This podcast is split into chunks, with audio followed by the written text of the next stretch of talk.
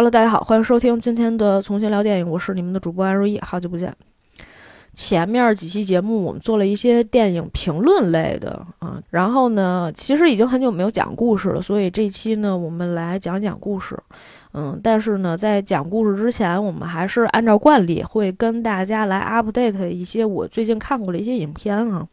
呃，所以呢，如果你只对标题里面提到的这部电影比较感兴趣，只想听这一部分的，欢迎大家打开你们的 show notes，然后我会在那里标记时间，你就可以空降到这个标题里面说到的这部电影的相关的一些内容的介绍了。好了，那么话不多说，我们先来 update 一下最近的一些剧集和电影。其实这段时间我是还是挺忙的，然后但是呢，就是我现在不用每天都去公司，所以我的时间相对来讲可能自由一点。或者前一段时间就是比较懒散的状态里面，我觉得我不太愿意动脑子的时候，不想全神贯注的时候，我就去看了一些剧集。嗯，所以呢，我今天来跟大家来就说三部吧。然后这三部大家可能有一些人比较关注一点，或者是你们最近看的比较好的一些剧集，也欢迎大家推荐给我。首先呢，第一个是我十分失望的一部剧集啊，它是一个，呃，应该算是韩国的一个网剧，它的名字叫《我的女神室友斗娜》。我相信有一些朋友可能听到过这个名字啊，或者是你并不是很熟悉，但是也没有关系哈，因为这个剧集你其实已经不用看了，我觉得特别失望。我原本只是在小红书上刷到了一些 cut 和一些介绍，然后呢，我就觉得，哎，其实还挺感兴趣的。因为那段时间我在干什么呢？其实我那段时间重新的又温习了一遍《春夜》，虽然现在已经马上就要到冬天了哈，但是我确实最近是没有看到什么特别合适、特别好看的，或者是我一看就能特别上头的那种爱情剧集，所以我就打开了这个《女神室友》。然后我就十分失望。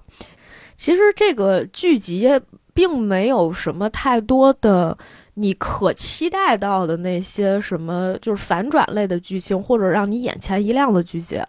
这明明白白就是一个爱情剧，为什么能让一个女性观众看得这么这么的难受？这个戏的女主呢，裴秀智是之前 Miss A 的一个成员啊。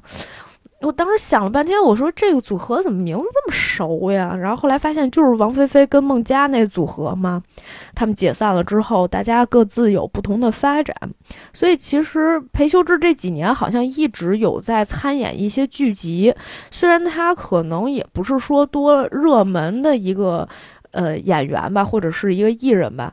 但是我我就觉得他也不至于的，就是现在怎么跌落到了就是要演这种剧集哈？他本来就是一个网剧，然后这个剧本呢又超烂无比，他演的就是一个女团组合里面的，或者是一个偶像的这么一个女艺人，她呢自己出现了一些问题，包括她自己可能有一些抑郁症啊。然后长期的处于一种可能被公司 PUA 的一种状态里面啊，所以呢，他就等于有一些不想干了哈，就是仿佛脱团了一样的一个状态。他属于一个在闲置的这么一个状态里面，然后呢，他就在一个青年公寓里面租了。第一层，他们那大概是一个两三层的吧，这么一个青年公寓，反正大家都在那一个大 house 里面，就会有不同的人来。然后这个男主呢，梁世宗饰演的这个男主呢，是一个男大学生啊，好不容易有了点钱，然后就住进来了。住进来第一天的时候呢，就看见这个秀智演的这个女爱豆，天天跟那儿光抽烟。我从来没在这个戏里面看过这个女爱豆吃饭，天天就跟那儿抽烟，而且每一次的画面都很诡异，因为这个。斗娜她住在一楼，就是这个女主，她住在一楼，跟其他人都没什么交集。每次只有这个男主出出现的时候，这个女主才会出现。我当时就觉得这是什么《聊斋》的写法，就仿佛穷书生是吧，被一女鬼缠上了一样，别人都看不见他，只有这男主能看见他。前面这个剧集的。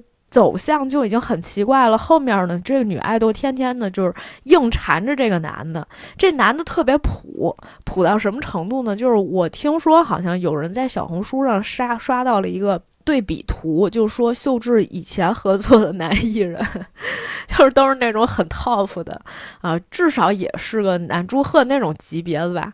哎，后来不知道为什么突然之间开始现在合作这种男艺人，是资源下降了多少啊？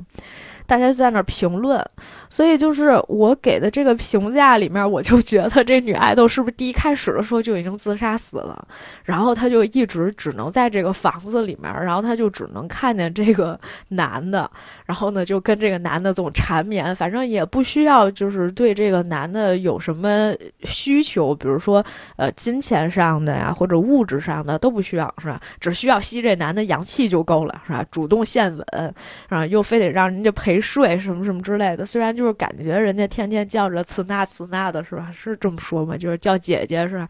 感觉是我是不那个了一个男大学生，但问题是这男的 有啥？我就问你，虽然这个剧集里面可能其他男的比他更差，那也是因为没有找到更合适的角色，为什么不能找一个更好一点的？而且我看到评论里有人说，哦，对，这个戏里面确实有一个比男主强的，就是李振玉。李振玉之前也演过很多比较知名的一些剧集作品。我印象最深的应该是《九回时间旅行》啊，那个评分也很高啊，推荐大家可以去看一下。我感觉李振玉好喜欢去演那些经纪人呀，还是他只能接到类似的一些角色呀？不对呀，可是明明什么《甜蜜家园》《鱿鱼游戏》也会有他呀。OK。嗯，这个不重要哈，重要的就是说这个李振玉应该是比这个男主要强很多的，所以就是有人在那个评论里面有一个高赞评论里面说到，就是说为什么不选李振玉，选这个男主呀？这个女主脑子抽什么筋了吗？而且就是我觉得秀智的很多跟男主一起的这些镜头里面，就包括他们亲吻的一些戏。韩国不是最有名的，就是他那个打光什么滤镜很厉害吗？这个滤镜就很梦幻，所以每一次当他们俩就是在那儿接吻呀，或者是一些比较重头的那些呃亲密戏的时候，我都觉得怎么是不是这男的又做梦了，是吧？就是那种哎呀充斥的梦男的那种感觉哈，让人非常的不适，非常的不爽。我也不知道这戏怎么演的，哎呀。就是，而且演出了一种日本的那种感觉哈，哎呦，太难受了！就是韩剧怎么能掉落到这种地步哈？就是越拍越差了哈。我觉得啊，有一个很重要的原因，自打这个互联网的这些平台出来了以后，是吧？就是你把这个剧集，不管是卖给爱奇艺的海外，还是卖给说 Netflix 这样的公司，他们对于制作的要求哈，就一下子就降低了好多。感觉，如果说你要是卖给 HBO Plus 是吧？是 HBO Plus，就是那种单位啊，那种电视台，我觉得它还是质量有一些保证的。而且有的时候吧，你一听说 HBO，那就大尺度是吧？你听。Netflix 完了，这戏吧，可能预算也没有多少，然后有一堆人乌泱乌泱的，就为了那点钱都去了，反正这戏挺让人失望的。嗯，所以呢，说到这儿就顺便再多说一句，最近有一部台湾的剧集又上线啦，这部剧集的名字叫《此时此刻》，我相信你一定在各大的平台，然后搜到过这部。电视剧，或者是刷到过这部剧集，因为它本来呢是修杰楷作为制片人。嗯，然后这个戏里面几乎囊括了所有，也不能说整个台湾吧，就是几乎所有，就是台湾比较知名的一些演艺人士哈，甚至是包括什么小 S 也在这个戏里面，还有一些激情戏的出演，不知道激情不激情啊？我还没看到那儿，而昨天刚出的资源嘛，昨天十一月十号啊，今天录制时间是十一号。就是这样的一部剧集，然后呢，每一集可能会单独讲述一个故事。然后我昨天就打开了第一集，但是第一集我都没看完。不是说这个剧集就它不好哈，但是你基本上你只要打开它，你看到那个开场，你就基本上明白大概是什么样子了。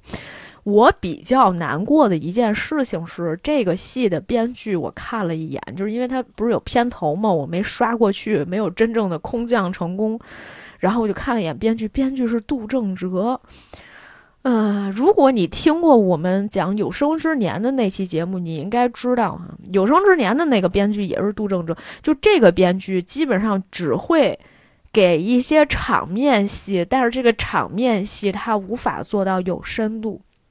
就算你跟我说。感情戏这个东西，它不用有深度，是吧？只要是你那个燃点，或者是说你那个情感浓度到了，哈，氛围到了，我觉得就可以。这主要看导演。嗯，我觉得也不完全是这个样子，因为有的时候编剧要给一些氛围，对吧？但是这个剧集呢，你会明显感觉到它有一种浮夸的感觉，就它不够真实。有些时候吧，就是它跟有生之年那种感觉更。加的不落地，它比呃有生之年更加的不落地，就这种感觉的哈，嗯，看了就知道吧。反正我觉得这戏吧，就看个人。就第一集的时候，好多演员都已经出来了。虽然就是每一集它有一个主题，可能是不同的人作为这一集的单元里面的主角，而不是每一集里面大家都会出现。所以呢，就是说有一些只是走走过场，反正就是不同的一个同样的一个空间里面，它。不同的一些爱情故事，看看吧，再看看吧。就是反正我觉得，我看第一集的时候感受不是特别好。然后那个，大家如果要是特别想看，那你就看两眼；你要是不想看就算了。另外一部我现在在看的剧集呢是《宁安如梦》。嗯，这部戏我本来觉得应该是近期里面我比较期待的吧，因为嗯，白鹿跟张凌赫也算是。是不是真的情侣，我还不知道哈。但是只是说，我觉得这两个演员我都还可以，就是我能刻得下。嗯，但是我看完了以后，我觉得首先它是一部大女主戏，嗯，白鹿在这里面的角色非常重要，而且她其实是一个重生的戏码。就是第一世的时候，其实这个女主还挺惨的，就是一个非常非常。Tough 的一个女性角色，就是又狠啊，然后呢又会使心机耍手段，嗯，人又不是什么好人，最后爬到了皇后的位置，然后把所有人都害死了，是吧？这个朝代都覆灭了什么之类的，就是这种感觉的一个角色。那么，但是呢，他又重生了一下。当然，这个本来是不能够过审的，但是他不是用了一个方法嘛，就是这个，反正加了一个小片头。嗯，就让这个戏可以走这个过审的流程了。然后呢，就是等这个女主第二世的时候呢，她就想说啊，那我就不想再入宫闱了，我不想再成为一个呃争名夺利的这么一个人，我把所有事儿都躲开，是吧？我原来喜欢的人，我也不想让他们再受委屈，或者说最后惨死。结果没想到呢，现在是一步一步的又把他推向了那个宫里面的那个氛围了，嗯，然后他所以这个像这种重生的戏，如果你第一世你第一集里面没有演过太多第一世的内容，那么所以这个剧集里面很多时候是要回溯的，就是他是。两条线走，就相当于你原本，比如说你现在在这个时空里面，你会再回溯一下你原来在那条时间线上面，你跟这个人的相遇是什么样子的。那好，我现在又跟这个人相遇了，我会做出一些什么不同的选择？但是结果呢，可能又把自己引向了另外一个未知的领域，就大概是这样的一个故事。其实某些程度上，它有一些科幻感，你知道吧？为什么一个为什么一个重生剧集有科幻感？就其实它还蛮有科幻感的，而且其实它的网剧质感还是非常强的。但是我其实个人第一感觉是，我觉得白鹿本身不适合演一个大女主戏，不是说她不够聪明，而是说。呃，用我朋友的话说哈，这不是我说的，就他说白鹿是一个谐星，我确实是也有有很多的时候觉得，我可能看他的综艺，你看完了以后，你就会觉得这个人就是天生就是一个谐星的料，就他演一些喜剧感的喜感的东西，其实还是挺能出来的哈。呃，严肃戏不是不可以，但是大女主，呃，稍微有一些撑不太起来，不是说完全撑不起来，但是。呃，张凌赫的问题在于，我觉得他现在有一点撑不起来，可能也是因为我之前看完《云之羽》以后，然后这部戏里面造型跟《云之羽》之前造型很像，只是说他现在呢，这个角色是白切黑的一个状态。可是呢，这个人从他开始的时候的一些荧幕形象，到他现在白切黑的这个阶段呢，他有点黑不起来。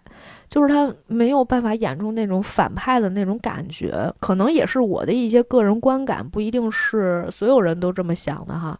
所以我现在还在看这个戏，因为这个戏其实挺轻松的，我觉得你又不太用动什么脑子。我觉得国内有很多的这种网剧啊，都特别适合大家吃饭的时候，你就随便看两眼，我觉得还挺合适的啊。所以这个《宁安如梦》我应该会看完，会给一个整体评价。但是总体来说呢，我觉得也就是一个三星的这么一个水平哈，啊，满满星是五星哈。呃，这是说到的剧集方面，然后呢，我们再来说一说电影。电影其实我最近看的也不是很多，电影院上的那些呢，大部分也都没有什么太多兴趣。虽然我也拿了一些赠票吧，然后有一些实在是片子太烂了，然后就也没时间吧，主要也是没时间啊。不要说人太烂了，连连赠票你都不去看啊，这有点过分了啊。呃，找个机会吧，找个机会，我看看要不要去看一部，或者今天晚上我们就去看一部啊。这个再说啊，这个再说。看了两部，就是前一段时间热映的片子，现在已经下了啊。然后它现在已经上流媒体了，但是我还是其实挺想说一下的。一个呢是《第八个嫌疑人》，嗯，这个片子其实拍的还挺社会派的，我只能说它基本上算是一个。嗯，反派大佬的一个传记题材的一个影片，其实虽然警察那条线从始至终都跟着啊，但是实际上他还是讲的就是这个抢银行的这个大佬，是吧？大鹏饰演的这个角色，他的一些命运的转折啊，他躲了这么多年呀，他干了什么凶杀案呀？然后这个人的一些心路历程，其实有一些像心路历程，所以其实我也能理解为什么这个片子其实压了好几年，可能是疫情之前就已经拍完了，但那个时候。嗯，一个是大鹏有很多戏没有上，而且另外一个呢，就是孙杨那个时候应该也没有像现在这么红吧。孙杨不是也是因为孤注一掷才现在变得多了很多粉丝，然后大家都很喜欢他，所以那个时候大家其实都不太看好第八个嫌疑人。我有一些朋友在。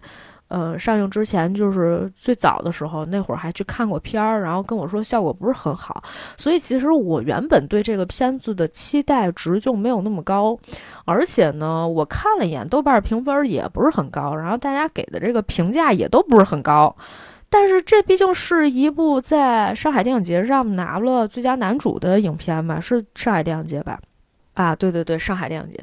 所以呢，就其实我觉得整体上来说，我的观感还是不错的哈。我给了一个四颗星啊，差不多三点五，我觉得也可以。嗯，大家可能期待当中，这是一部商业性很强的，然后呢，情绪对冲各方面都非常的有爆点的这么一个戏。但实际上，你对于这个戏的期待并没有那么啊明显哈。这基本上就跟那十年追凶的那种感觉是一样的。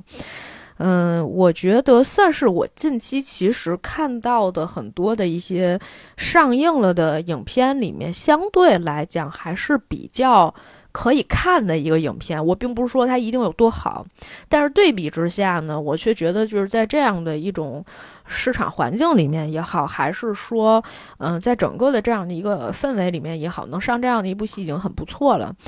但是我觉得我也能理解，就是当年可能朋友在说这个戏并没有想象当中那么好，有一部分原因也是商业考量，因为那个时候他们也是要考虑说这个片子还要不要。啊，就是拿出来一些股份嘛，就是就是要不要投这个，就是片子也确实是啊。什么时候你说片方如果要是说我已经到了，我都拍完了，然后我上映期间是吧，马上就要上映，上映之前我这项目积压在这儿了，我想要投资。那必须都是为了保证自己这个片子最后别都烂自己手里，这钱全砸自己手里啊！但是呢，就反正据说当时。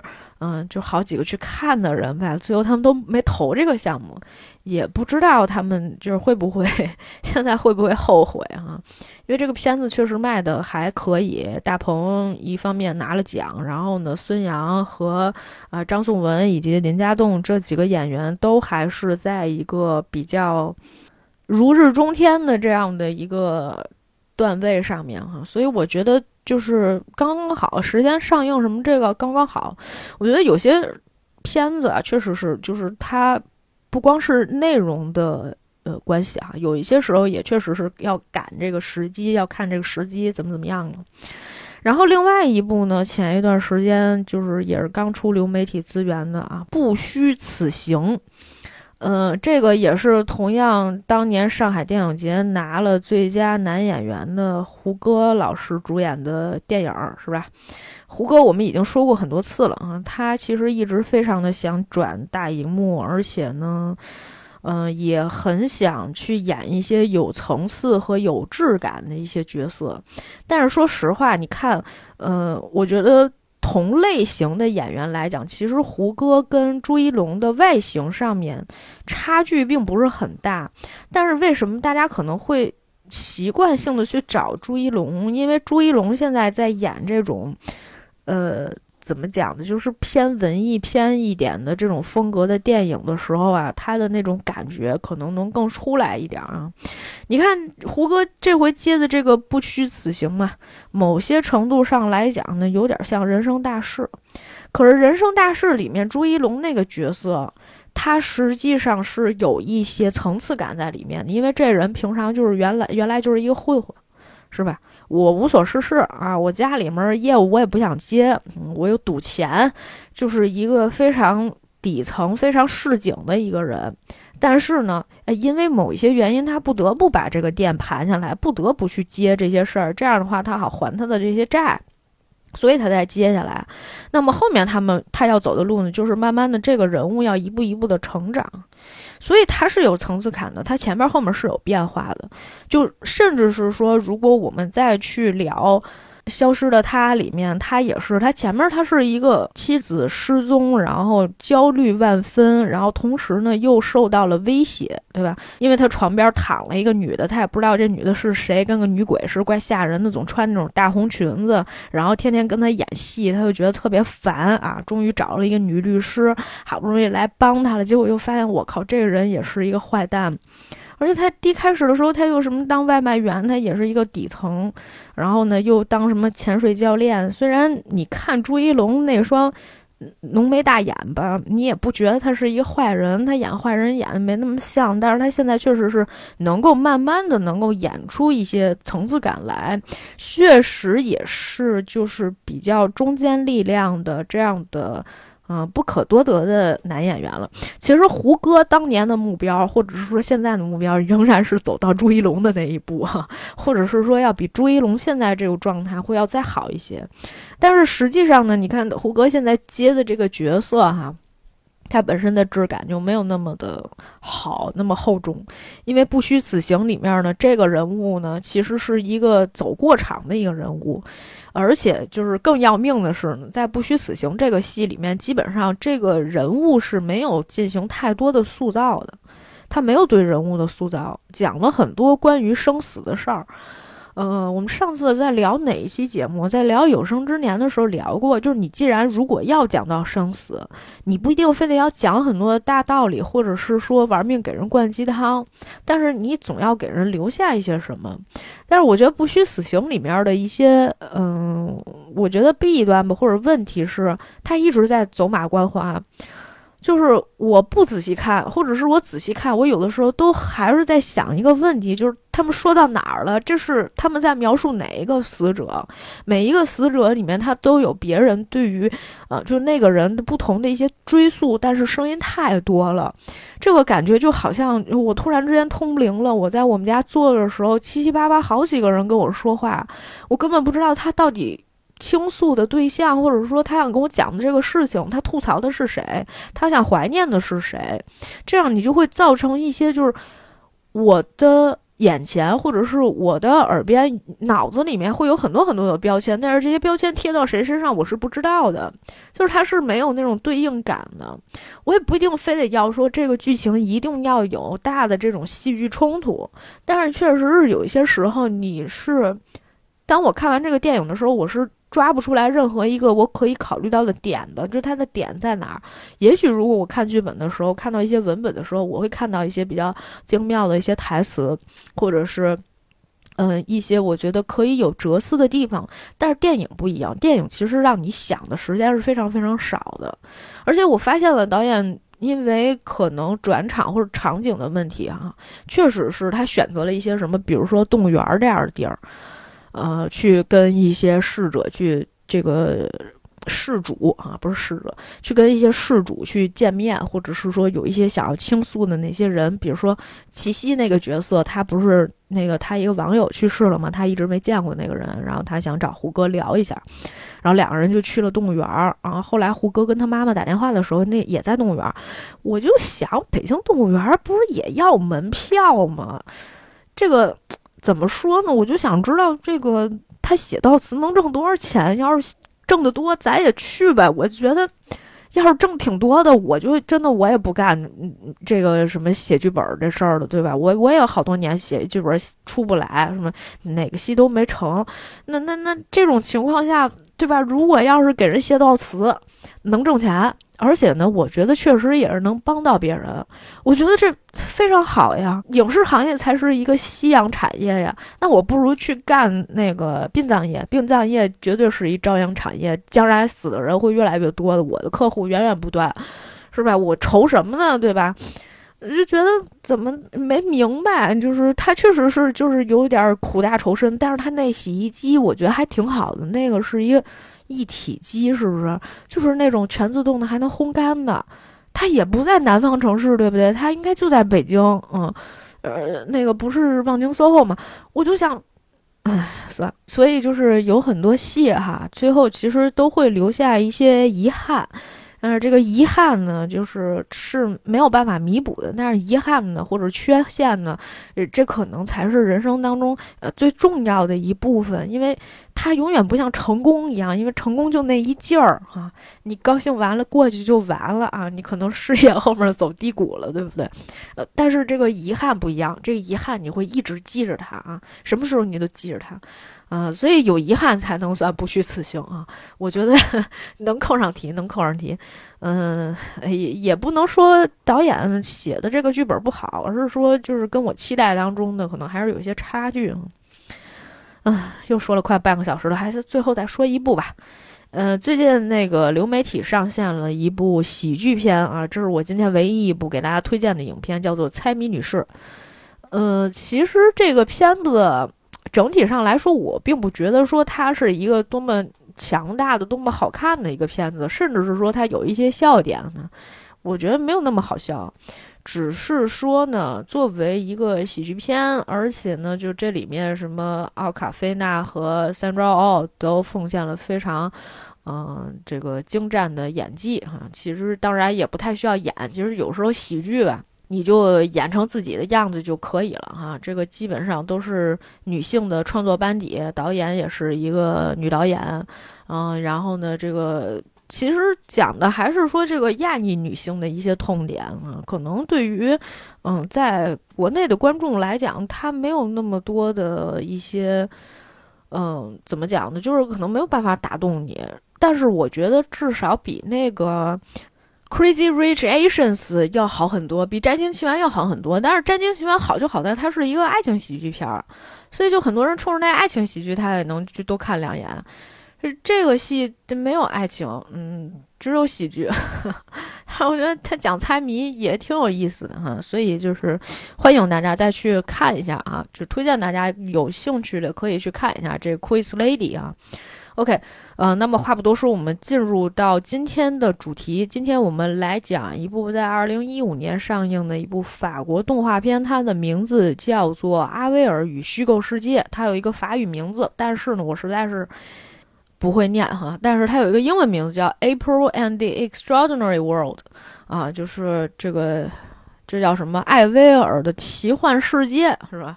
大概是这意思吧，也有人翻译成为《四月和奇妙世界》，或者叫《蒸汽女孩与不死猫》。这部影片呢，当年是拿到了安溪动画节的最佳电影，而且呢，被誉为不会令戏路欲求动画公仔，是令世界更美好的电影。行了，一看这就是个翻译腔哈。这个片子呢，我们先来介绍一下剧情吧。其实它刚开始的时候就还是挺吸引我的，因为这是重新的去讲了一个故事，哈，就相当于他在讲一个平行宇宙一样。第一开始的时候呢，就是他出那个片头的时候也非常有意思，他感觉就是在一个实验室里面，有一些什么熊熊的烈火烧起来，然后呢就出了很多奇怪的药瓶儿，还有一些书柜、抽屉，然后呢还有很多昆虫的标。标本黑板上有很多的公式，书本上面有一些什么字迹，还有一些什么鸟类的那种化石。但这些东西下面都会写名字，就是它都会出名字。出名字里面呢，就是一些演职员的这些名字啊，包括所有的工作人员。他出名字出了挺长时间的，我觉得这是一个尊重电影工作者的一种表现哈。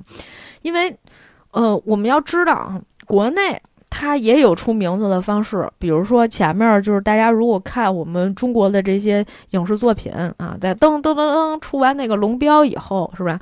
进片头，片头第一开始的时候是所有的出品公司。出品公司出版以后呢，然后呢底下是呃出品公司的片头，然后呢前面是出品公司，然后是联合出品公司，联合出品公司基本上就没投多少钱哈，可能是个百分之十或者百分之五，反正不重要，就是那些小投资方。然后紧接着下面再出的就是出品人，是吧？就是这个出品公司里面的呃大佬哈，每一个公司的老板。然后底下再是什么监制、什么总制片人、什么那个还有什么策划、什么行政总监，乱七八糟的。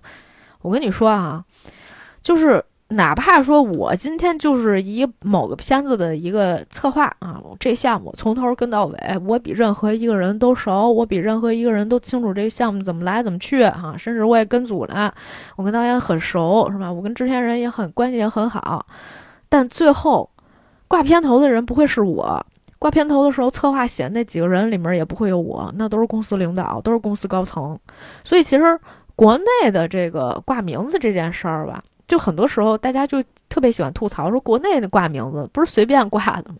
对吧？就反正都是几个领导，我必须得挂片头，你就把那几个领导写进去就行了。然后剩下的就是导演、编剧，这就已经是非常的，呃，在意你的了啊！导演、编剧给你挂片头上啊，人家这个名字出了很多，但是我也不知道这些人都干嘛的，也说不定都是法国的那些制片公司的领导哈，这也不一定啊。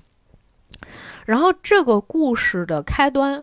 是在一八七零年的七月十八日，也就是普法战争爆发的前夕，而且这前夕也太前了，基本上就前面一天。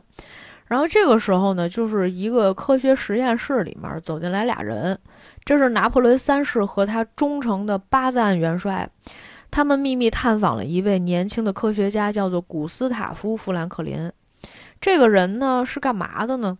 他呢在研究一种特别的试剂。拿破仑三世呢曾经想让这个人呢去研究一种终极血清。这个终极血清的目的是，当他研究出来这种东西以后，把这个东西注入到所有的士兵的身体里，这些人就能刀枪不入，而且呢长生不老。然后呢，拿破仑三世希望能够通过这个研究呢，取得普法战争的胜利。当然，我们知道普法战争的结束是说这个德意志的全面胜利，哈，基本上法国输的一败涂地，哈。我前一段时间看一个，我突然想起来一个视频，就是他们说法国有一个习俗，就是每年到了一个时节的时候，他们会撑一根特别长的杆子在那个河上面，然后那河上面那个杆子上面会抹很多的那种油，你知道吧？就是说，就是那杆子挺粗的啊，是一个木头杆子，然后呢，在这杆子的最顶头的时候会挂一个法国国旗。然后大家就会通过助跑各种方式啊，呃，希望能够摘到那个法国国旗。反正摘不到你就掉河里面嘛，也不会有生命危险。就摘那个法国国旗，谁能摘着就能获得多少钱来着？嗯，就是这是一个传统游戏哈。然后弹幕里面说的就是法国国旗，法国国旗不是白旗吗？日常如法是吧？日常如法。然后那个就是说回来哈。呃，这个拿破仑三世呢，就想依靠这个血清能够最后取得战争的胜利，但是没想到呢，结果人家就说呢，我这个血清呢，可能没有研究出来。但是呢，哎，我研究出来了一个 别的东西。你说这科学家们脑子可能都不太好使。有的时候，反正因为大家的目标是不一样的。作为一个国家的统治者，他的目标是如何赢赢得一场战争，啊？占领更多的土地啊！因为毕竟那个时候还是一个封建时期嘛。所以他希望做的事情呢，是我不管他，我要赢得战争。科学家就觉得，哎，这好玩儿，哎，这有意思，是吧？我研究出来什么呢？他说，我研究出来两只类人怪物。他说，我给你看看吧。结果呢，这个拿破仑三世呢，当场就大怒啊，命令巴赞开枪打死这些怪物。结果呢，巴赞在开枪的时候可能走火了，很多的怪物呢就跑出来了。这个化学试剂呢也都洒出来了，其中有两种不同的试剂呢混合，然后呢发生了爆炸。这个呢是一个前面的一个前史，其实是。然后在这件事情发生了以后呢，拿破仑三世去世，而拿破仑四世接任之后呢，很快的与普鲁士签订了和平条约。但是这后面出来的事儿呢就很奇怪了，就是说它变成了一个像平行宇宙的一个故事一样。为什么这个故事很有意思呢？因为它不仅仅是一个科幻故事，而且呢，它基本上已经是重新改写了历史，变成了另外一个故事。法国人的想象力还是很丰富的哈。所以呢，就是说，因为这个化学试剂洒出来了，是吧？造成了一些奇妙的这种化学反应之后呢？就突然之间，在数年之后，各地的科学家都陆续失踪了，而且警方完全没有办法给出一个科学的解释，他也查不出来，说失踪就失踪了。然后精英科学家呢就越变越少，科技倒退，石油被私人占有，而且荒漠变多，所以就整个这个社会的形态就变成了一个很像工业时代的那种，污染非常严重，绿化特别少。呃，就是整个这个每天城市里面都布满了这种灰尘哈，都是灰蒙蒙的，然后又经常下雨，下这个雨可能也有一些这种化学成分，反正就是人类的这个生存空间也是变得不太好了。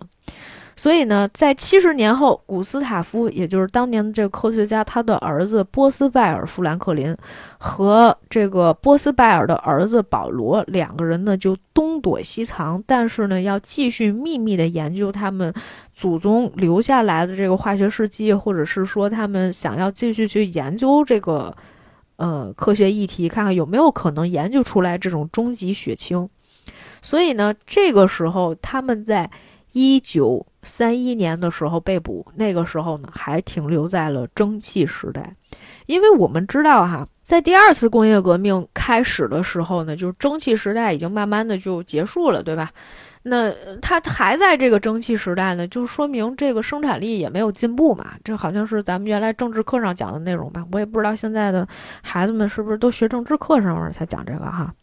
反正呢，当时呢是还停留在蒸汽时代，就是我刚才说的那社会形态大概什么样，大家想象一下那个时候的，呃，伦敦吧，就满街开着那种什么蒸汽车之类的，就是其实电还没有被发明，因为他当时说的时候，就很多的科学家都被捕了，其中还包括那个什么爱因斯坦，还有谁谁谁，哎，就认识爱因斯坦，可是看了一个奥本海默。所以呢，就只就是反正抓了很多科学家，然后那些科学家我都记不住名字。OK，然后这个时候呢，就开始从这个地方开始讲这个故事。那其实呢，就是这个我刚才说了，这城市里面其实就已经污染的非常严重，所以呢，就只有一个类似博物馆的地方，里面有一棵参天大树，这大树长得得有几层楼这么高，三四。四五层，四五层楼就这么高吧，就非常大。然后呢，只有这个东西是绿色，所有东西其他都是灰暗的哈。然后呢，这个波斯拜尔呢就到这个博物馆去看树。其实他这个跟他这个儿子呢就看完了树，然后就回家。其实这回家路上，警察早就已经把他们都盯上了，只是说最后呢，就是在跟踪他们最后的一段时间里面，哎，发现啊，他俩倒车入库进了一个地儿。然后就有一个警官说：“哎，那个警探，咱们现在抓不抓这个人？”他说：“你跟他们又不是一天两天了，你等会儿再抓吧，不就不能休息十分钟吗？”然后这对父子啊进了他们家里面门儿，啊，家里面呢其实还有一个女科学家，这女科学家呢就是保罗的妻子，所以呢就是这个爷爷哈、爸爸和妈妈和阿维尔就是这个小女孩，也就是我们今天故事的这个主人公啊。他们住在一起。这个时候的阿维尔呢，年龄还很小，他一直呢想参与父母的这个实验，但是他爸他妈都不同意哈。爷爷、爸爸妈妈每天都在研究这个中基血清。他们家有一只猫，这猫特别神奇。这猫呢叫达尔文。达尔文神奇的地方就在于会说话，因为当年那个实验试剂可能是受到了一些污染，还是怎么着的，反正呢就出来了这么一只猫。这猫呢就是一个实验品啊，就会说人话，说的还挺利索的哈。所以呢，就是他们觉得自己研究成功了这个中极血清。但是呢，当他们研究成功的时候呢，哎，正好警察这个时候呢，就给他们发通知了，说里面的人是吧？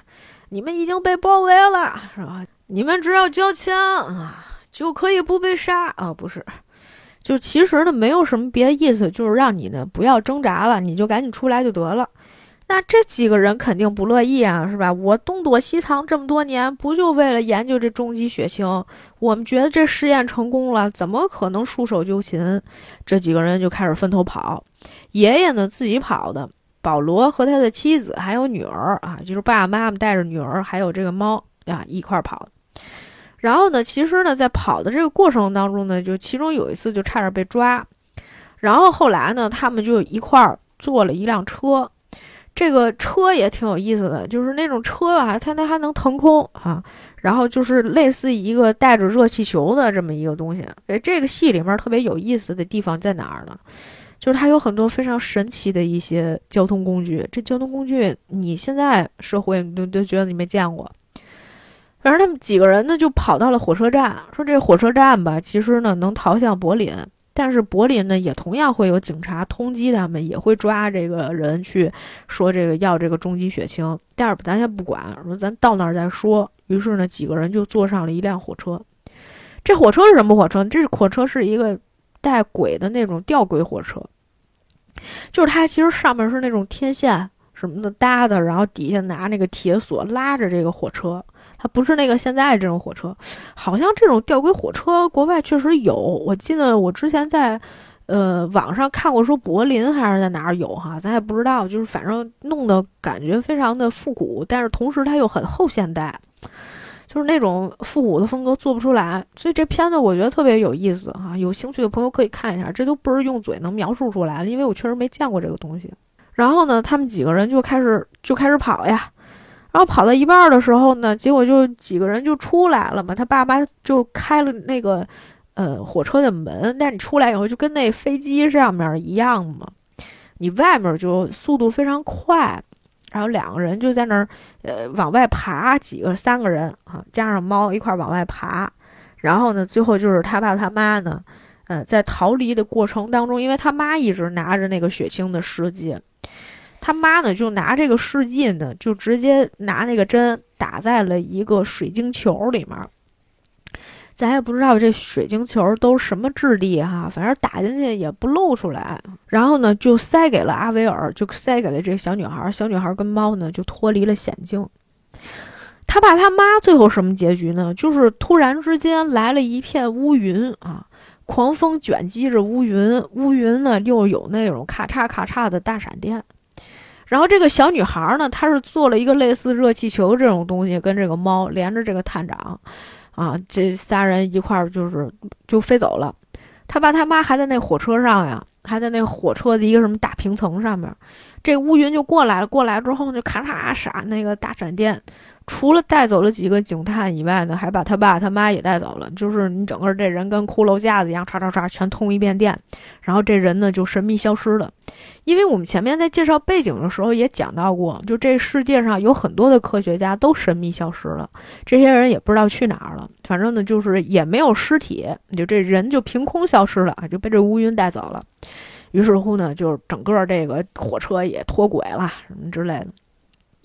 但是呢，这个呃小女孩呢，就是最后呢，还是呃，被抓了起来，是吧？但是呢，这个探长因为办事不力呢，被人革职了，就变成了一个小警员儿。但是为了方便我们后面再叫他啊，我们还管他叫探长，啊，所以这个假探长吧，他不是真探长，因为他被革职，但是他还是想继续查下去。这个时候的阿威尔呢，却一句话都没有说。问他说：“你爸妈去哪儿了？你爷爷去哪儿了？”都不说。这个猫啊，叫达尔文的这只猫呢，一直呢紧跟着阿维尔。啊，阿维尔呢，当时被剃了光头，而且呢要被送进孤儿院。就在他临要被送到孤儿院上车之前呢，这个探长呢又抓着他了，哈，是吧？又跟他说：“你就必须得跟我说，你爸你妈去哪儿了，是吧？你爷爷去哪儿了？”结果呢，这个时候达尔文突然冲了出来，啊，一下子把这个探长给扑倒了。阿维尔呢就此就逃跑了。逃跑了之后呢，这姑娘十年啊之后啊，在一九四一年的时候。也发生了很多大事，比如说拿破仑五世携手维多利亚二世，什么共跨芒什海峡，就是英法终于通桥了。但意大利呢，又有科学家失踪了。这个世界呢，仍然是一个蒸汽时代。阿威尔怎么度过的呢？啊，变成了一个小孤儿，是吧？爸妈也不在身边了，爷爷也不知道去哪儿了，就跑到这个小摊儿上面偷个玩具，然后他就跑，就回家，是吧？然后呢，他还去了趟书摊儿，他在这书摊儿上面看那种杂志啊、书之类的，就问这个老板，说那个没有关于近期的一些化学的书籍了吗？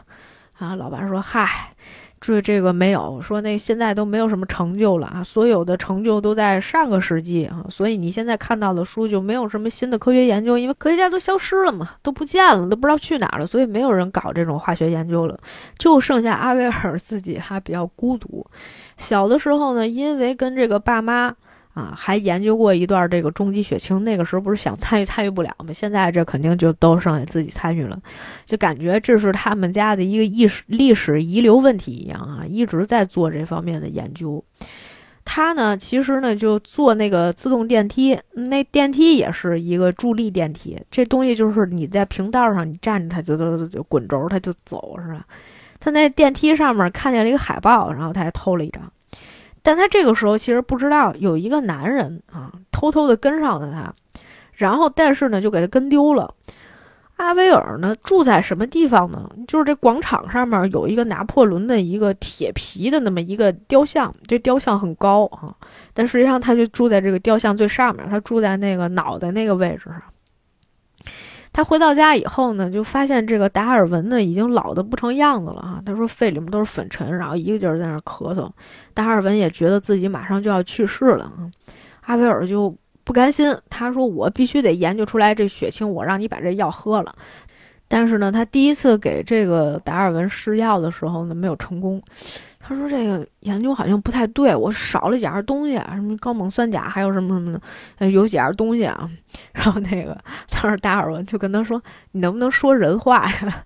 然后他就说：“反正就少那么几种试剂，我觉得有这几种试剂，你就应该可以了。所以呢，咱们去偷。”他说：“我看我拿了一个海报，他把那海报打开，上面呢是那个什么夏季嘉年华，有一个什么神奇的化学和魔术。他就想那地儿肯定有那种化学那种奇怪的药水哈，于是他就去了。他去这个嘉年华也挺有意思的哈，就是大家小时候经常喜欢玩那旋转木马，你们知道吧？”然后他那旋转木马里面，他没有木马了，他就光旋转。但是他也不是说光一大盘子搁那儿转哈，他给你放了几个小的那种笼子，然后就是他有那种栏杆儿，然后栏杆里面都是那种男女在里面跳舞。但是你跳舞，你其实不用三步四步往后滑了，你只需要自己转圈，它就会让你自动往后滑嘛，就还挺有意思的。我觉得他们就是设计这种奇奇怪怪的东西。他就看到其中有一对情侣呢，站在上面一直接吻。阿维尔看了半天，然后就是当时可能达尔文也看出来，就怎么着渴望爱情了，是吧？反正呢，哎，就在这个时候呢，他偷偷把这个药给偷出来了。于是乎呢，他就想跑啊，这个时候就差一点就被人家。给抓住了，因为人家也知道他偷东西了，又碰上了上次跟踪他的那个男人。男人假装阿菲尔是自己的女朋友，同时呢亲了阿维尔。他把这个亲阿维尔的时候，他就把这试剂偷偷的拿走了。所以人家呢在翻这个阿维尔包的时候呢，哎就没有发现他有这个东西。人家说啊不好意思，误会了什么之类的。就没抓着证据，啊，所以那些人呢也没有办法，他们就跑了。阿维尔挺感谢这男的的啊，这个男男的叫什么叫叫朱利斯哈，朱利斯，嗯，叫这个名字哈，我们后面管他叫小朱吧，啊，叫小朱啊，好记。然后呢，他就挺感谢这个小猪的。然后小猪呢就想说：“哎，这个你既然感谢我是吧？那你可不可以让我去你们家呀？是让我去你们家参观参观，看你家有啥呀？”结果呢，这个女孩呢还是戒备心比较重哈，就是说：“你帮了我一把，我很感谢你。但是呢，我就是家里面还有别人啊，不方便让你去我们家，咱们就就此别过哈。你走你的阳关道，我过我的独木桥。”于是乎呢，啊，两个人就分道扬镳了。但是我们要知道，这个小朱啊，实际上是探长委派过来的，贾探长委派过来的人。因为贾探长这么多年了，虽然他已经变成了一个小巡警，是吧？天天的这个职位就这么低啊，也是天天被人家各种呃欺负，但是他仍旧觉得我的终极目标就是找到这几个科学家，是吧？这就是我的目标，我跟他们有深仇大恨，他们当年啊逼迫我是吧，把我从那个位置上面赶下来，都是因为他们啊，我必须得找到这些人。总之呢，这个贾探长呢就安排了这个小猪必须得看着他们，但是小猪呢，其实实际上原来也是一个。就是类似那种小偷啊、小摸进去的啊，为了不让贾探长再把自己弄进去，所以呢，才做了这么一场交易，天天跟着阿维尔。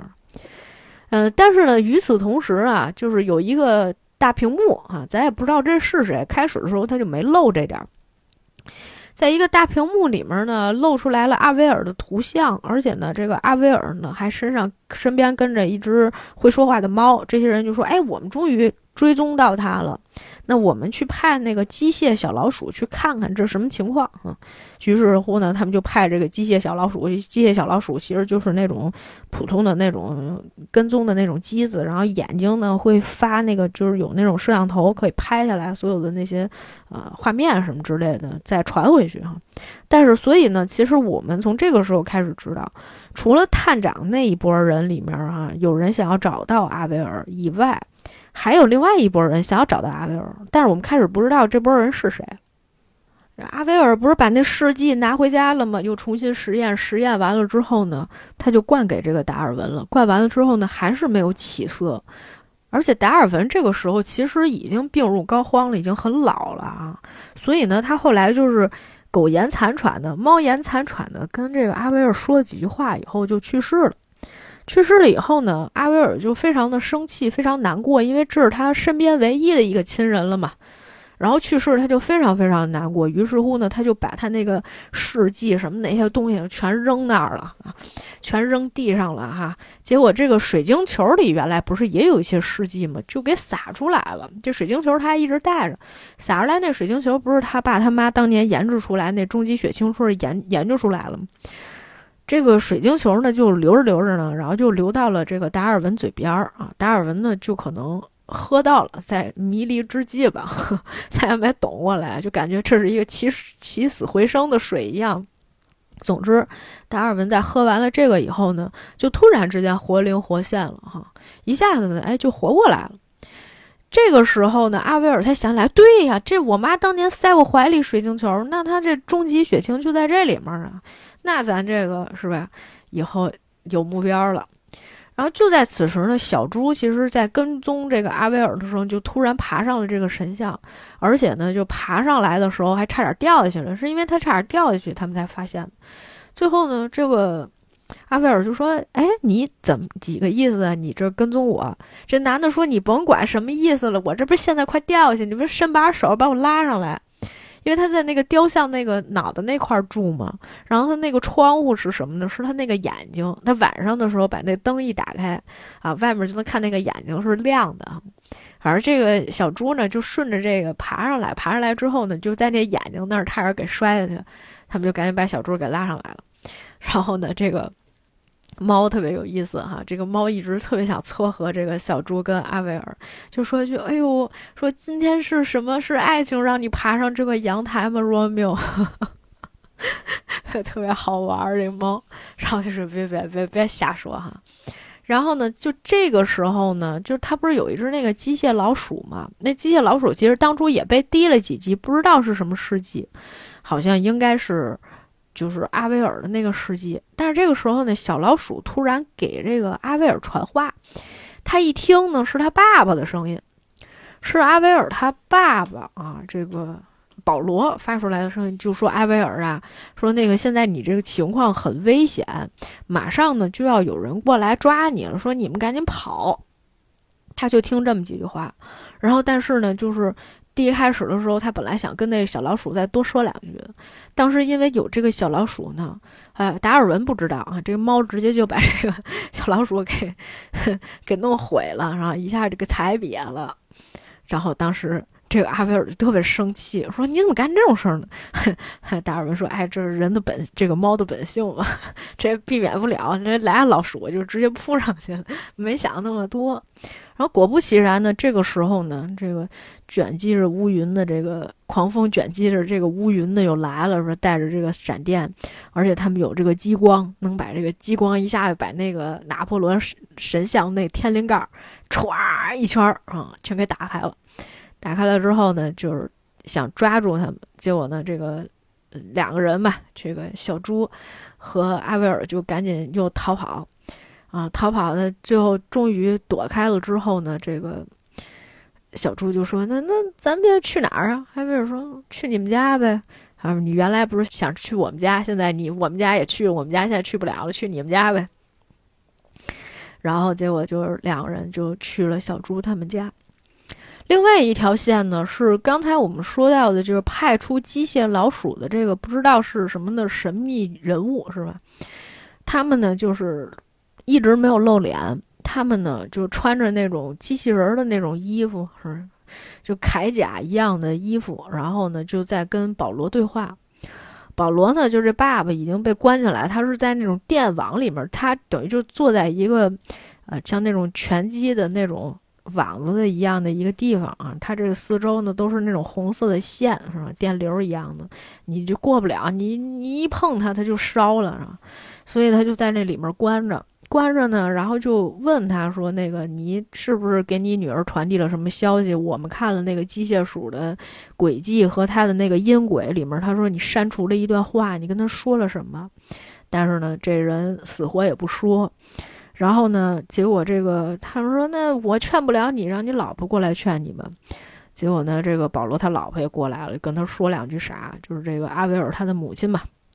但实际上呢，阿维尔的母亲呢，行动相对来讲还是比较自由的，因为她其实是在配合哈，所有的这些原本说消失的这些科学家呢，都在这么一个地儿。我们来稍微的叙述一下哈。这个地儿呢，就感觉是另外一个世界。你可以理解成为它就好像《Hunger Game》里面的一个 一个其他的一个空间一样。你记不记得《Hunger Game》里面什么样？他们原来不是其他人被分到了不同的区，然后那些贫民窟的人啊，他们那个环境都非常恶劣，什么大农村啊，什么物资都匮乏。但是你进那个《Hunger Game》里面，就是什么都是大大草原啊，树林啊。有好多奇怪的生物啊，他们那地儿基本上就是这样，就是说它绿化做的还是相当的好的啊，不像外面那种工业城市那个蒸汽时代那种氛围，而他们就是那种绿树环绕啊，非常好的一个生态环境，所有的科学家。都被关在了一个就是那种像一个大罩子一样的那种大机器里面一样的一个地方，在做他们的科学研究啊。这地儿呢就感觉非常的避世啊，而且呢就是它也周围有一些山什么的，就是它是一个正常的一个地方。嗯，就甚至有一些时候它有点像那种宫崎骏的电影里面描述的那样的一个场景，只是画风不太一样而已。这些科学家都被抓来了，然后呢，就为了研究这个终极血清的试剂。这终极血清呢，嗯，就是原原本不是说保罗跟他这妻子研究出来了吗？但是这终极血清他们不是没带着吗？所以他们就研究，但是研究了这么多年呢，都一直没有研究出来。这个保罗呢，就是属于我不配合的这种态度，所以他呢就被关起来了，一直呢是恩威并施，对他来说都不管用。然后呢，这个保罗他的妻子呢就觉得，哎，没没这必要，是吧？咱们跟这么多科学家一道，是吧？把这个东西研究出来了就行了，甭管为哪个国家效力，为哪个组织效力，咱们就是为了，是吧？能够实现什么人类的这个进步啊，跟哪儿都一样。这是两种非常不同的，我觉得就是做科学研究科学的一些呃想法吧。反正呢，当时这个两个人就是这么一个状态，保罗呢也就什么都没有说。另外一方面呢，就是阿威尔呢就来到了小猪他们家里面，小猪就在那儿跟他聊天。小猪住这地方也特别有意思，就是大家发现，就是你知道这个戏里面特别好玩的是什么呢？就是它有很多嗯非常现代化的，或者是说复古风格的，但是它又加上一些非常机械化的那种。呃，装置啊，就是反正就是它的设计都非常有意思哈，是那种有拼接感，但是呢又让你觉得有一种艺术上面的那种碰撞，就反正非常奇妙的一种感受。我跟你说说你就知道了。呃，小猪住这地方呢，它从外面看，它像是一个大工厂，是吧？尤其你进了里面以后，你会发现就是有好多工人，那个它那个机器挺高的，大家跟那儿运煤。啊，就是烧一大锅炉一样，但是呢，它这个内景制的这个内置里面的场景是什么呢？特别金碧辉煌，有好多红色的这种绒布铺的这种座椅，你就感觉它像一个歌剧院。就除了中间那个舞台，它变成了一个呃这个大锅炉以外，其他的没什么区别。然后小猪猪这个地方呢，就大概是一个三四楼的那种包间看台一样的一个地儿。就是那种包间儿啊，但是外面是那个，呃，运煤的烧锅炉的，就是你能看见底下那场景没有演戏，都烧锅炉的啊，蒸汽时代嘛。两个人就那儿睡了，然后呢，结果小猪问了阿威尔一些问题，阿威尔都不想回答他，也不需要别人帮忙。后来呢，是在这个达尔文的劝说之下，就是说你跟他说说呗，总得有一人需要帮一下呗，这有什么大不了的？阿威尔说。呃，你知不知道哪儿能找着橡树呀？啊，结果第二天他们就去了。橡树呢，就是那个我们之前说的啊，就是他那个爷爷经常会去看的一个大树，在那个大树下面，俩人坐了好几个小时啊，坐了好几小时呢，结果等到了一个老头儿，老头儿给了他们一个地址，告诉他一个密码，然后就说你们一个小时以后再去。但是呢，阿维尔等不及了啊，就直接就去了啊，去了一到那个地址一看呢，它是一个锅炉厂。锅炉厂外面有一个门，有个密码，打着，呃，好像是输入什么一九三一啊，我好像记得是这个密码。啪，哎，门打开了，打开了以后呢，别有洞天，里面呢是一什么呢？里面呢是就是非常复古的那种家庭，里面摆了好多书啊，家里面弄得布置的还挺好的啊，就其实也是那种像二层那种啊大 house 一样的。你第一开始的时候，他不知道这是个啥地儿。后来，因为那个第一开始他跟那老头会面的时候，老头戴那个大过滤过滤的那种面罩嘛，你就根本看不清脸。最后他在墙上发现了，就是当年他们家人的那个一家四口的一个合影的照片。他终于确认了，哦，这是我爷爷。还有老头一进门说：“呦呦呦，你们都到了。”说那个有那个一看这个孩子，说那个艾薇儿都长大了。老头就跟他热烈的这个拥抱。后来就是也决定说，那咱们就大吃一顿，怎么怎么着啊？然后呢，其实呢，最后就是说，嗯，两个人还是得研究嘛。他就后来这个阿贝尔就跟爷爷说，他说我爸其实没死，我爸呢现在不知道人在哪儿。可是呢，就之前不是有一机械老鼠给他传过话嘛，所以呢，咱还得去找机械老鼠去。老头觉得说可以，但是你们去太危险，那我自己去吧。于是乎呢，他就又回到了就是原来雕像那个位置，但是他回去以后呢，就被那个贾探长给抓到了。贾探长抓到他以后呢，结果警局的人也来了，所以呢，就他们当时呢就把这个贾探长又给扒了一边去了，说跟这事儿跟你没关系，是吧？啊，然后呢，这个又把这个老头给带走了。这老头被带走，带到了哪儿呢？有一个地方啊，叫做拉拉特堡。这拉拉特堡呢，是一个海下的一个秘密基地。这个秘密基地呢，是就是法国政府啊，这么多年一直他们就是也想研究一些呃，这个比较机密的一些军事上面的一些进步吧，所以他们就找了一些科学家。但这些科学家里面呢，就比较废物了，因为有名的不是都被抓走了吗？这几个特别废物。他这个拉拉特堡呢，就是也是一个军事基地啊。然后呢，就是他们就直接就下去以后呢，让这个老头儿给他们指导，说那个您给我们研究研究吧。说那个有什么，呃，这个什么重基血清，其实也是想找他要这个东西。结果老头去了以后，一 开始给这帮科学家科普，说这个地儿得把电接上。老头看了好多，就是那种蒸汽时代，原来他们呃最早的时候用的一些什么嗯飞机呀什么的这些东西，那些科学家都不会用。然后这老头就去那儿给人家科普去了，你知道吗？说这个通上电就好了，然后就通上电，然后那机器就有些东西就转起来了嘛。然后这帮科学家哦，好厉害，就开始鼓掌，跟傻子似的，特别逗。但是呢，与此同时呢，嗯，就是啊，但是我们前期有一些东西是没有赘述的，因为这个已经两条线了嘛。本来呢，阿威尔和小猪在一块儿的时候呢，他说他去上楼去换衣服去了，小猪呢就跑了，就去打电话通风报信去了。所以那个贾探长不是才找着了找着了爷爷嘛？然后呢，结果这个阿威尔呢，呃，后来又是跟小猪一块儿的时候，他发现爷爷的这个实验室里面有一啥机器，他也没多想，他就摁了一下，摁完了之后呢，就启动了一个程序。启动了这个程序之后呢，就发现了一个非常大的一个电磁场，然后这个电磁场呢就被人家那个神秘的那波外边的这个抓抓爹妈的那波反派啊，那咱们叫反派，就被反派呢给发现了。被反派发现了，人就说：“那你们就去查查去吧，阿威尔肯定在这个地方了。”嗯，就发现了，发现了之后呢，人家就派那个什么大飞船，就特别先进的那种仪器，跟人类的那个仪器比起来，不知道先进多少倍哈。因为人家不是把顶尖科学家都给弄走了吗？然后呢，就开始就想抓那个阿威尔，把他们家的那个也是又把那个房盖子是不是给掀开了？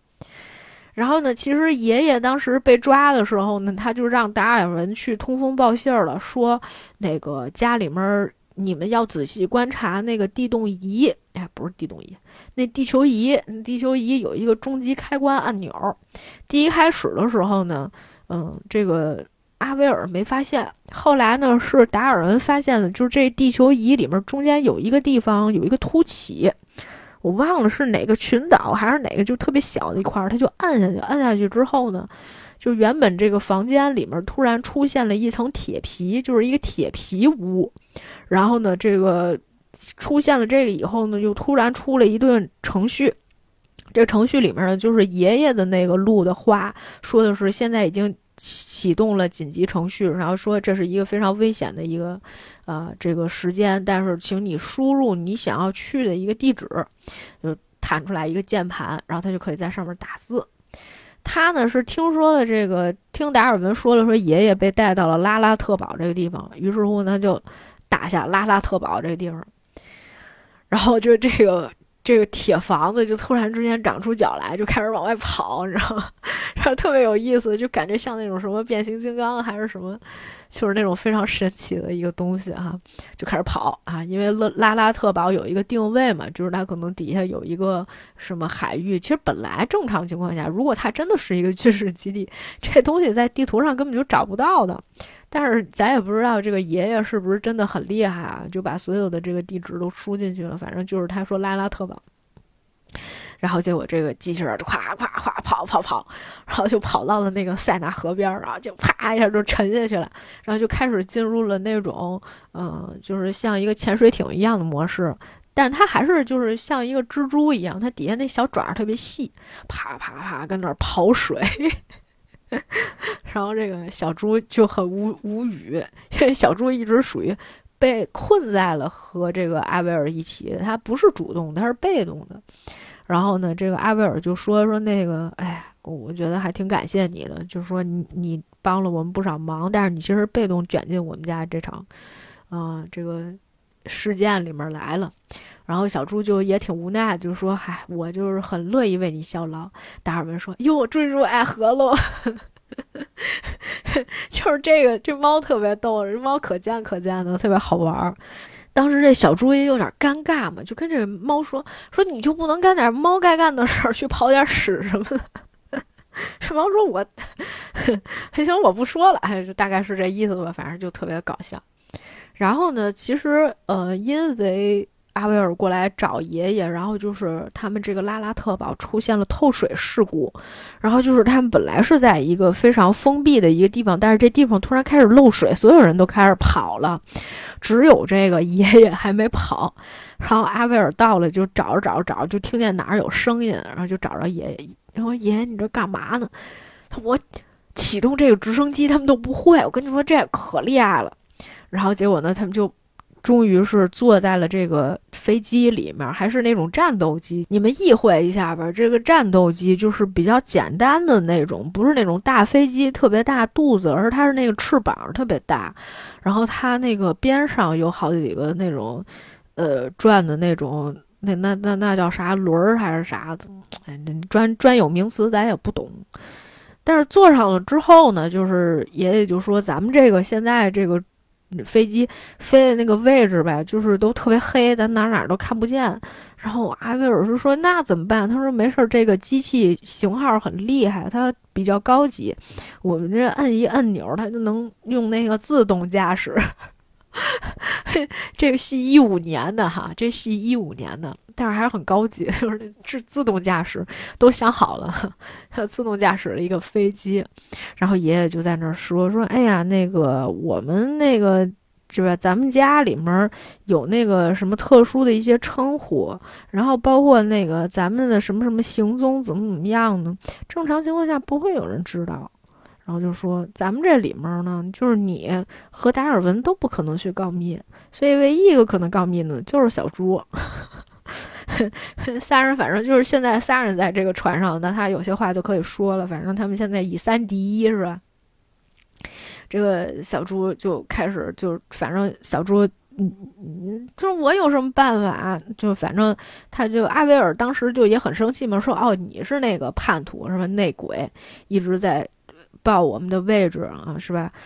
但是呢，小猪其实也很无奈，他就说：“那怎么办呢？那贾探长让我打听的，他我不给他告密，我不帮他跟踪你，那我就得再进监狱。我为了这点事儿，我也很无奈。嗯，他就坐到另外一个呃船舱里面去了。结果呢，这个达尔文还说：‘你看，你看，哎呀，你闹脾气了吧？是不是？’”好像说那个，哎，我也不想干这事儿啊。小猪在那儿又嘟囔，啊，达尔文说，对对对对对，你这爱爱上阿威尔之后，你就不想干这事儿了。然后后来结果小猪没说话，哈，确实也是挺喜欢这姑娘的，应该是。结果呢，就是爷爷不小心触发了一个机关，然后呢，这个机关里面呢，一下子就显示器里面就开始播放了一个视频。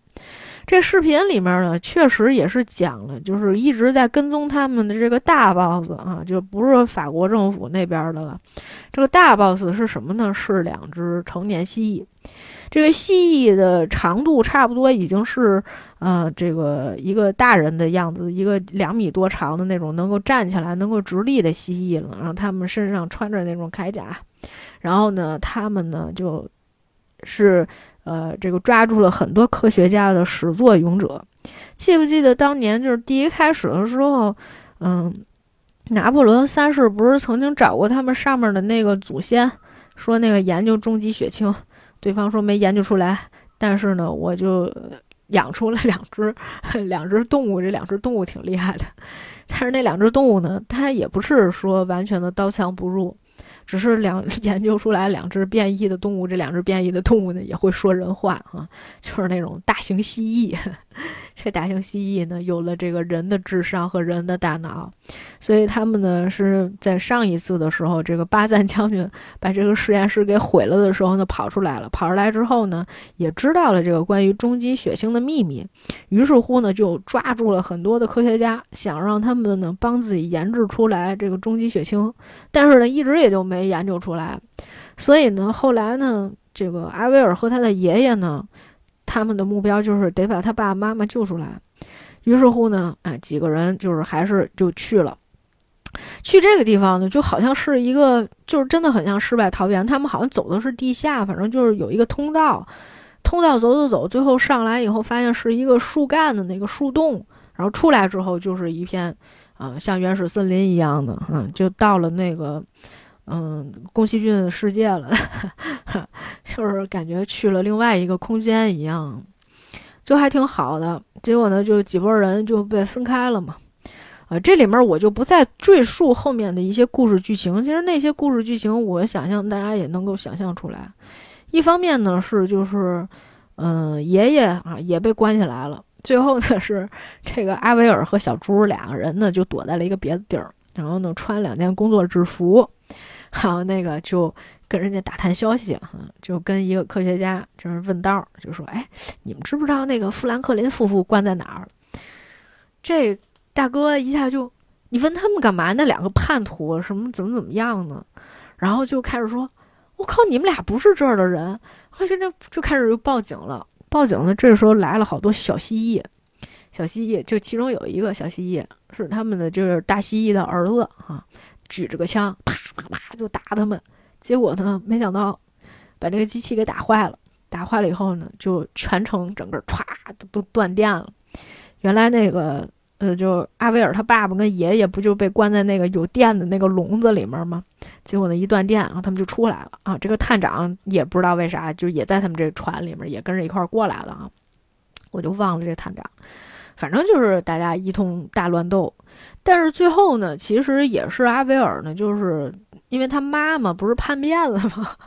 他也不懂他妈怎么就想着就叛变了，反正他妈妈呢就受了这个威胁，最后把阿威尔就带到了这个蜥蜴首领面前了，就说你呢得把这个终极血清给我们。他说就在这玻璃球里面啊，我爸我妈当年研制出来了。他们说不是，你爸你妈当年研究那玻璃球里面那血清，最后我们试验我们用过了，但是呢那东西不管用。是唯是唯一的一个东西，什么管用呢？就是我们当时不是派去你那个雕像的那个家里面，不是有一个机械鼠吗？那机械鼠不是第一开始 让那达尔文给弄死了吗？弄死了之后，他在死之前，他曾经被滴上了几滴你那个重机血清研究的那个东西的试剂，结果呢，这老鼠现在长生不老了，哎，特别厉害。所以呢，我们就要求你用你原来那个配方，你再研究出来一个药水。我们这儿呢有一个火箭，在后面看有一火箭被那个什么植物什么那些都包围了。就是这个，就是它有两只，它有两只蜥蜴，一只公的，一只母的。然后那个慈禧呢，就散发出那种母性的关怀，是吧？他说我们有一个新生计划，这新生计划是什么呢？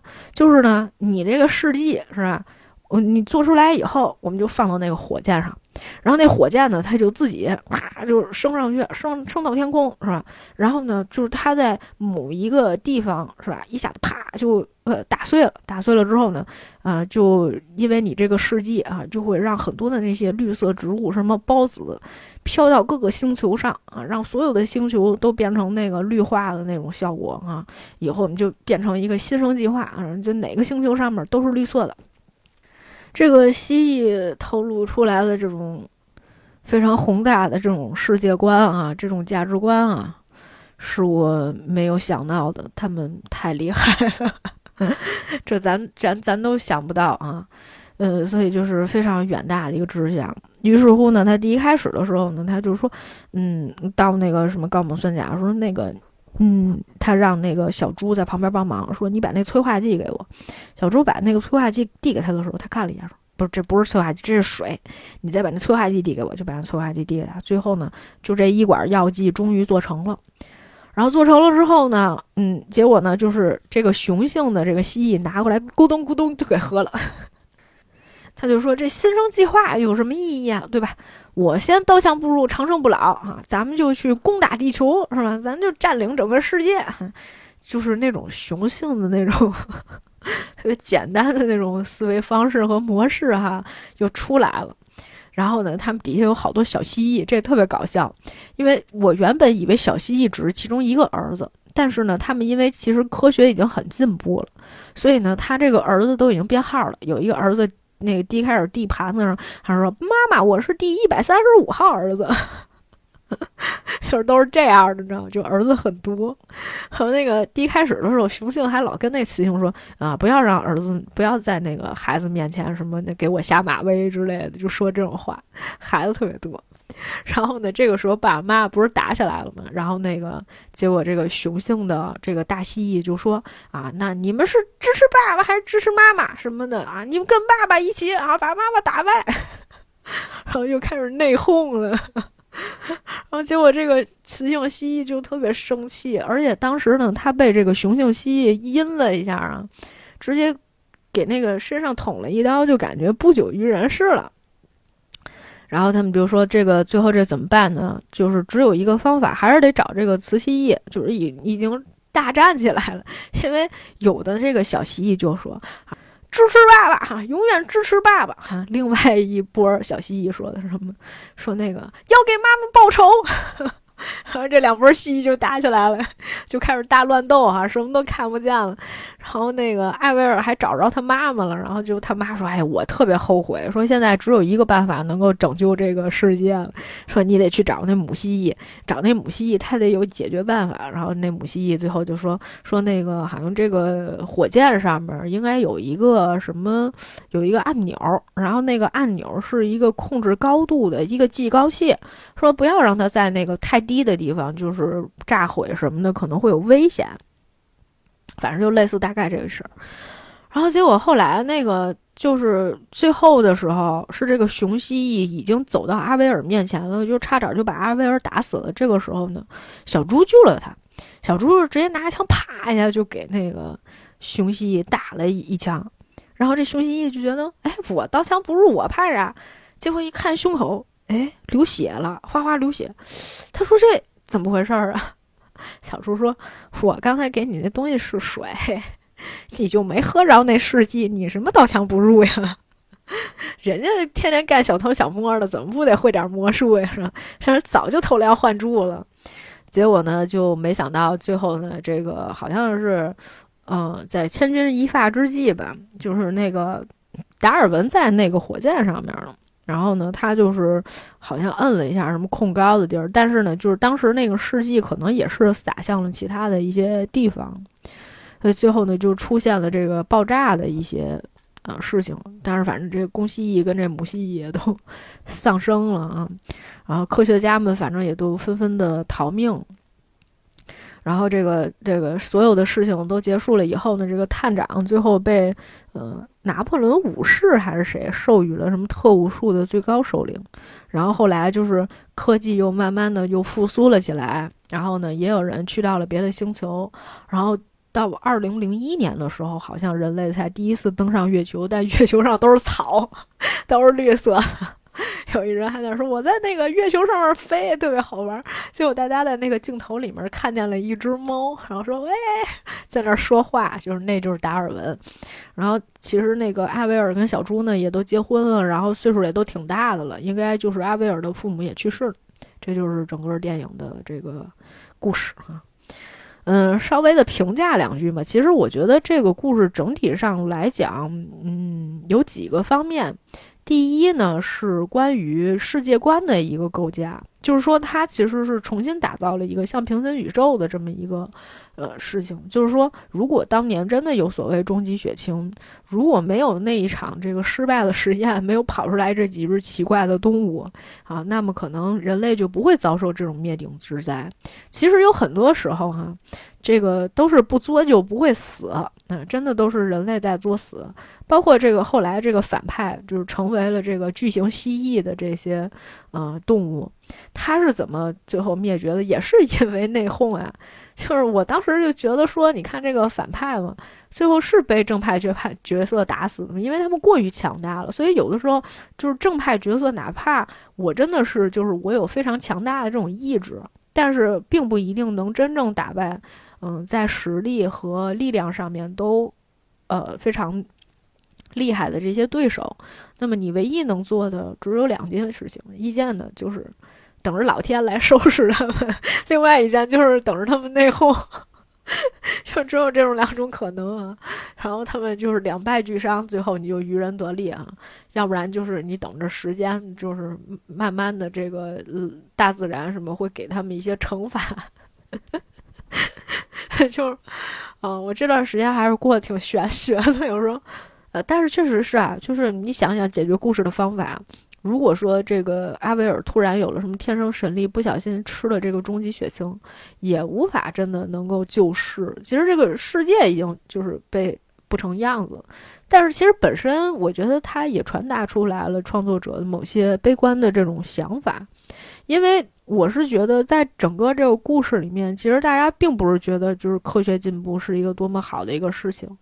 呃，我我是这么觉得的啊，并不是说。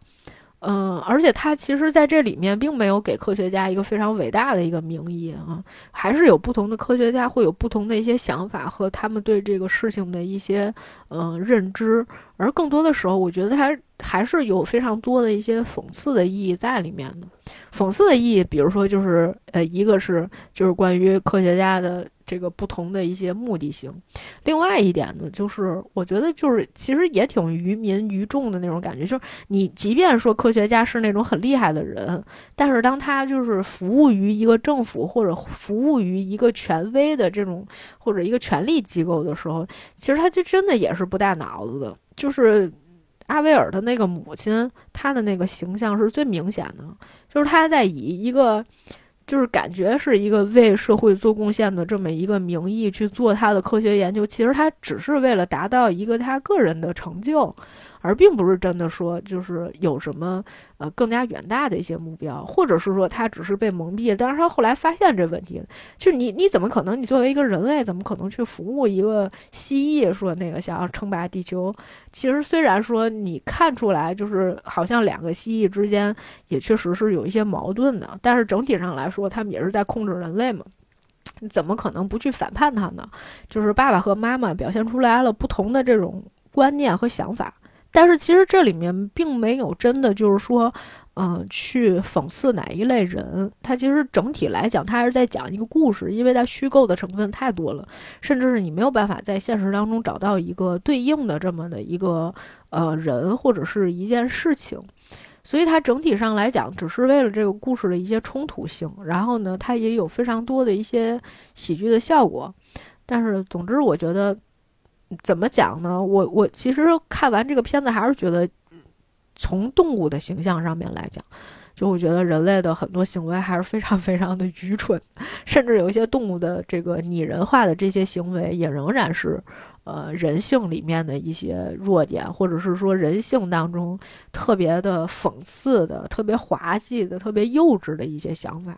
尤其这个雄性什么想要称霸的这种想法，我觉得特别明显啊。呃，另外一方面呢，是我觉得就是我的感想哈，我并不是说对于这个影片的一个评价，就我觉得国外人的那个审美真的还是不太一样。阿维尔在这个戏里面，她的形象哈，并不是那种特别出众、特别漂亮那种大美女，但是小猪为什么会爱上她呢？就其实也不光是因为就这姑娘是一个就是什么勇敢坚强什么科学家的女儿，其实都不是。我觉得有些形象就是有一些时候是因为阿维尔这个形象本身给人一种非常的强壮、非常有力量这种女性形象的感觉。这种力量甚至不仅仅是体现在就是精神层面的一些追求，很多时候她也跟她的外形啊，然后跟她所表现出来的那种样子啊是有非常。强烈的这种关系的，有一些时候就是欧美人的一些审美，并不是说那种柔弱的，是吧？小鸟依人的，就是一个好的形象，而而是说他们喜欢那种特别 tough 的那种女性形象，哈，就是特别强硬的那种、特别刚毅的那种女性形象，反而是可能更受欢迎的。我相信哈，因为我前一段时间就是还看了一个纪录片儿啊，正好也给大家来稍微的聊一句吧。这个叫做《德菲因与卡罗尔反叛缪斯》，其实是讲在上个世纪的大概六十年代左右的时候，就是他们最早的时候有一波女性，他们的一些七十年代女性主义的一些思潮和一些想法，他们在面对镜头的时候，或者是在面对一些根本不尊重女性的男性的呃面前，还是非常勇于的去表达自己的。这些人是那种，呃，我觉得。某些时候，你看到他们的那种 tough 的时候，你会觉得他有非常多的那种男性气质在里面的，他是非常刚硬的哈，甚至是说有一些女性是非常非常反叛的哈，这也是一个法国的这一波女性。就是，所以你能感受到他们那些力量，但是同时他们会吸引非常多的这种男性啊，也会喜欢他们。就是虽然看上去非常非常 tough，而且有一些，比如说德国女人，就是那种很魁梧，是吧？长得非常的五大三粗的那种女的，其实也有很多男的很喜欢。所以这个是我觉得是一个审美上的一种差异。我反而觉得那样的女性，她可能会给人更多的那种力量感，或者是说她在某一些精神层面，或者是说，呃，呃，其他的层面都会让人非常的羡慕，而不是单纯的从这个，嗯，生理生理上面的，就是怎么我不知道怎么去形容这种感觉。我我反而倒是觉得，就是国内的一些艺术作品里面，或者说国内的这种。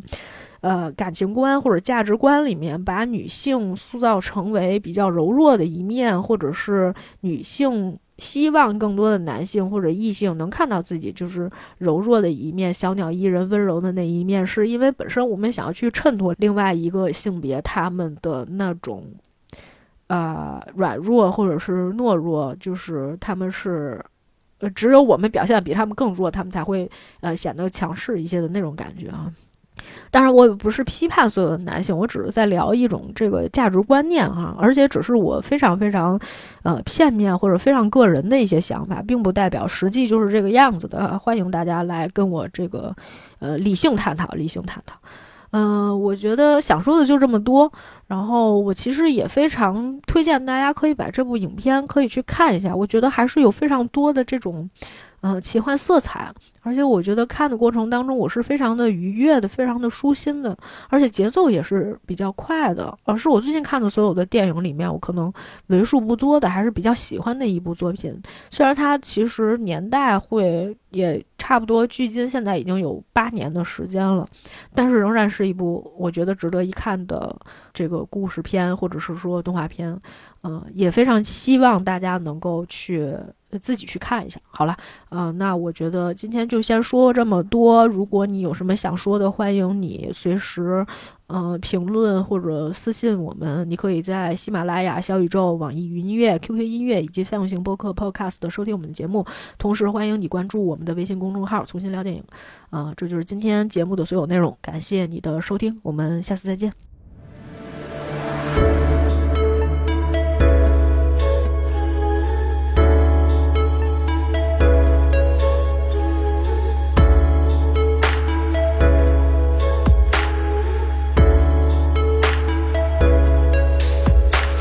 流